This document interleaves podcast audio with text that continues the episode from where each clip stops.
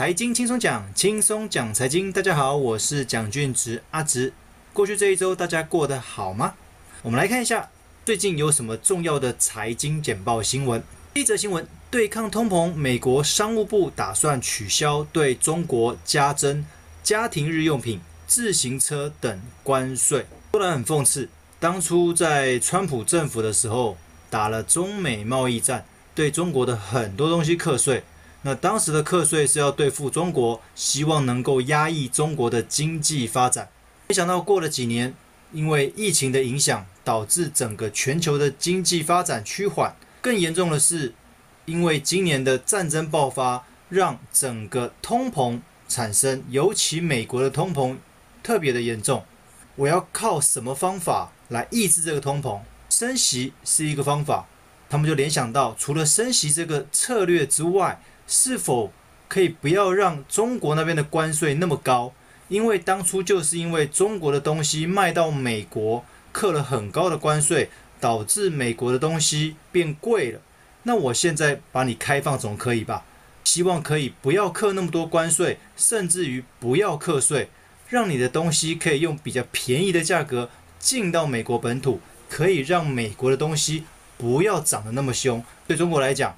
因为当初要课税的也是你，现在说不课税的也是你。不过当然了，对美国这个全球老大来讲，本来游戏规则就是他制定的嘛。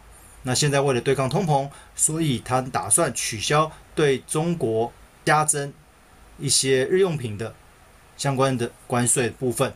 我觉得关键还是回到战争这一部分。如果战争能够结束的话，或许通膨可以抑制；如果疫情可以趋缓的话，通膨这件事情。说不定也可以跟着缓和下来。第二则新闻，美国财政部长耶伦说，通膨高到令人无法接受。其实最近联总会一直在讨论说，他们是不是升息的速度太慢了？虽然是从今年才开始升息，但是好像有一点误判情势。哦，这个之前耶伦就有提到过，会不会升息的脚步要加快，才能够有效抑制这个通膨？不过刚刚提了。如果疫情能够控制，如果战争能够结束，才是真正有机会把通膨压下来。否则，这个东西可能会持续。现在，唯一他们能够做的，对联准会来讲，对财政部来讲，他们能够做的，还是透过一些货币的政策、财政的政策，看能不能稍稍的不要让通膨涨幅来得那么的大。因为说真的，如果接下来到年底之前，也就是今年一整年的通膨，一直都是居高不下的话，对拜登政府来讲，因为这样子的通膨已经某种程度造成民怨了。那民怨产生，就会联想到你这个政府是不是执政不力？那接下来的相关选举，我是不是要对你这个执政党投下所谓的反对票？刚刚讲到疫情，再一则新闻，Omicron 变异株肆虐，美国加州拉警报。各位最近如果有看一些新闻，看到尤其是欧美方面的新闻的话，可以很明显的发现到，其实欧洲跟美国大部分的人已经不戴口罩了。他们觉得疫情这件事情是过去式，是去年发生的事情。今年他们几乎都已经开放了，都已经解禁了。但是说老实话，还是有人确诊，还是有人因为染疫而死亡。没想到他们现在发现 Omicron 又变种了。已经不知道变种到第几代去了。那美国加州要求说，开始又变严重了，请麻烦民众恢复戴口罩。其实看到这个新闻就蛮头痛的，因为现在在美国发生，而且现在观光商务整个全部都开放了，那这样子的变种病毒会不会又带到欧洲去，甚至亚洲来呢？我们是由衷的希望这个疫情能够赶快结束。哦，毕竟对我们来说已经两年了哦，大家应该已经快闷坏了哦。疫苗好像也没有办法无止境的打下去，戴口罩我相信我们大家应该很习惯了，但是一直打疫苗，那状况一直没有改善的话，好像也不是办法哦。那当然，我今天有听到一些好消息，说次世代的一个疫苗已经出来了，不用打那么多针，打一针哦就可以对抗病毒，但是希望能够。让那个变种的病毒也能够有效对付才行啊！好，再一则欧洲那边的新闻，欧洲央行说下个月升息一码，同时结束 QE，终于欧洲终于说了，他们不要再印欧元了，然后他们在下个月七月份的时候会升零点二五趴。无形中这样子的政策让欧元开始转强了，但是这个转强的力道会持续多久，也要看欧洲央行针对加码这个动作会持续多久。它是就这么一次的加码，还是到年底前都会持续加码？这是一个。第二个，它会加码到多大的幅度？这一次一码，那下一次呢？那一直到年底，总共会加几码？哦，这个都会影响到欧元跟美元之间哦，因为大家应该很清楚，就美元来讲哦，跟欧元是相反的嘛。哦，美元强，欧元就弱；那欧元强，美元就相对弱。那如果再跟其他国家的货币来比的话，可能又又有所不同。讲到货币。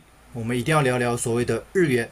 这则新闻提到，日本的央行不足贬，它不阻止它贬值。日元对美元创二十年来的新低。相信很多台湾民众在过去这礼拜看新闻也会发现到，台湾人都在换日元，因为日币实在是太便宜了，便宜到赶快趁这段时间换一些起来。等之后日本观光开放了，或许有机会就拿这个。换到的便宜日元拿去日本消费，当然你说现在日元便宜，那接下来有没有可能更便宜？这个不无可能，因为如果美国那边持续升息，美元持续强势，那日本又对日币趋贬这件事情不阻挡、不设防的话，那有没有可能日币会继续贬下去？那对台币是不是有可能继续弱？甚至未来有可能换到更便宜的日币呢？哦，这个不无可能哦。所以，如果对兑换日币有兴趣的民众来讲，或许分批兑换是比较好的哦。因为现在什么事情都变得不稀奇了哦。过去这两三年，各位应该很有感觉哦。以前没有发生过的事情，在这两年都发生了。无论是我们的生活、我们的工作，甚至于这些经济方面、货币方面哦，你破什么历史记录、过去记录。我觉得大家都不会太意外、太惊讶了，哦，所以如果对日币有兴趣，觉得现在日币相对便宜的话，或许分批换是对你比较好的。再一个，日本的隔壁韩国大开国门，你不用打疫苗也可以来韩国，你来了韩国也不用隔离了，我们就跟以前一样，欢迎各位随时来、随时回去。哇，他就彻底开放了，韩国来讲。但是他用这种共存的思维，到底会不会把刚刚前面提的美国说欧盟可能又有新的变种病毒了？那这个会不会又传过来亚洲？但是就现阶段而言，韩国的政策是如此。不过我觉得也要看各位对于去韩国旅游这件事情的积极度，因为说真的，现阶段台湾还相对严重哦。日韩真的是以共存为基础，但是我们台湾国人有没有？办法接受共存，甚至于到他国去观光旅游，我觉得这个也要打上一个问号哦。虽然透过观光旅游可以刺激彼此的经济没有错，但是这样子的传染，这样子的病毒如果持续这样子传播下去的话，会不会对经济是另外一波的影响？再者，其实过去这两年因为疫情，每一个人的经济或许不是那么的好，那有没有多余的资金？可以去出国旅游、出国观光，哦，那这个也是要让有想出去玩的民众去评估一下手上的预算有多少。再一个，我们进到中国，上海的港口报复性出货潮来了。前一阵子说上海开始解封了，所以闷了一两个月的货柜开始动起来了。无论这些货是要出去的，还是国外的货要进来，上海的港口非常的忙碌，也就塞港了。不要小看塞港这件事情，上个礼拜才提到美国的港口在塞港，因为他们因应九月份的开学季，很多货物提早进到港口，现在才六月份而已。那香那上海也有一样的问题，如果港口会塞住，很多货物他们到货时间或者出货的时间就会延迟，这个某种程度也会导致通膨。所以刚刚才会提到，其实通膨不是一件小事影响而来的，是一连串的事情造就现在的高通膨。也希望这些事情能够赶快解决掉哦，否则每一个国家每一个礼拜都有不同的事情发生，导致这个通膨能够维持下去，似乎也不是办法。再一个，也是中国的新闻，中国缺煤，今年夏天恐怕重演用电荒，因为煤炭不够，因为没有办法火力发电，所以用电可能会不够。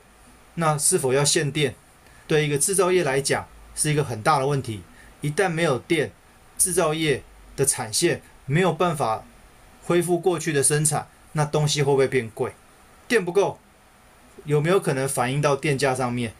电价变贵，那是否一些民生相关的整个又要把价格抬高？那通膨有可能会继续下去。缺煤感觉好像跟我们我们没有太大关系，但是当缺煤就会影响到电，缺电就会影响到民生，就会影响到。很多东西的价格，那通膨有可能因此而持持续下去。最后回来我们台湾，主计总处说外食涨太凶，五月份上个月的通膨率三点三九趴，非常的高。他们现在开始担心，接下来每个月如果都维持在三趴以上的话，那今年一整年台湾的通膨也很可怕。虽然跟欧美比较起来是相对好一些。但是这个对台湾来讲是属于高通膨的一部分了。那我们民众在现阶段的消费上面，很多人就会想说：那我是不是要省一点？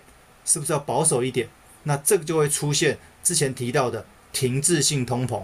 我干脆都不消费，我降低我的消费欲望。那但是外面的通膨还是持续，因为刚刚讲了很多原因嘛。那才会造成停滞性通膨，停滞性通膨对经济的杀伤力是非常的大，所以今年还是一样，事情很多。这个礼拜的主轴还是在通膨这件事情。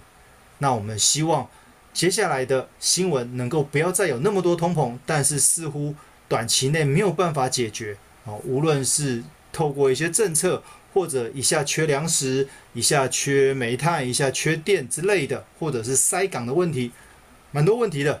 我们大家一定要撑住，继续好好的过二零二二年。今天的分享到这边，希望各位会喜欢，谢谢各位。